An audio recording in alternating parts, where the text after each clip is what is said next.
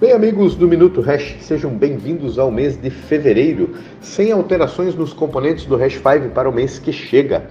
Tivemos uma disputa cabeça a cabeça entre Solana e XRP pelo posto de quinta moeda, mas ontem foi dia do Solana disparar e garantir o seu lugar ao sol, junto ao seleto grupo das maiores moedas em capitalização de mercado. E hoje eu quero falar um pouquinho sobre dólar, sobre câmbio. Eu sei que palpite sobre câmbio é o cemitério das reputações, mas eu não resisto. É, muito mais que palpite, eu quero provocar um olhar crítico. De repente, parece que o Brasil virou a Suíça, que os problemas fiscais sumiram, que Brasília virou uma ilha de responsabilidade fiscal, que os recordes de arrecadação são reflexos de reformas estruturais e de um crescimento robusto e não efeito cascata de inflação, de remarcação de preço para cima. Parece que Lula será um excelente presidente para o Brasil e sua alternativa, Bolsonaro, parece estar trilhando o caminho correto da sustentabilidade das contas públicas. Não soa bem, né? Soa bastante esquisito.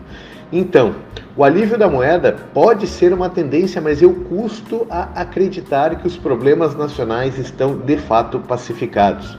Já tem gringo falando em câmbio a 4,30, 4,50. Eu não consigo olhar este céu de brigadeiro. Eu vejo a arrecadação subindo nas costas de um PIB que patina. Eu vejo um presidente fanfarrão, farofeiro, populista, com inclinações à esquerda, embora tenha uma retórica à direita ele tem muita inclinação ao estadismo. Eu vejo a ameaça de uma quadrilha organizada que saqueou o Brasil de fato voltar a comandar os cofres da nação. Eu vejo um centrão nadando de braçada no meio desse bando de gente perdida no governo. E finalmente eu vejo o Banco Central americano de fato subindo os juros, nem que de forma nominal ainda este ano. Eu entendo que a farra atual do câmbio é, similar àquela fase em que as pessoas chegam na festa e se metem de cabeça naquela espumante docinha. Tá com cara, jeito, cor e sabor de ressaca forte lá pelas três da manhã. Longe de mim praguejar contra a nossa moeda, eu só não consigo entender o arco-íris que o mercado está precificando. Eu, pessoalmente, não estou voltando para o real, vou manter o meu dinheiro em criptomoeda e dólar. Se você compartilha a minha visão, talvez seja a janela de oportunidade ideal para você dolarizar parte do seu patrimônio.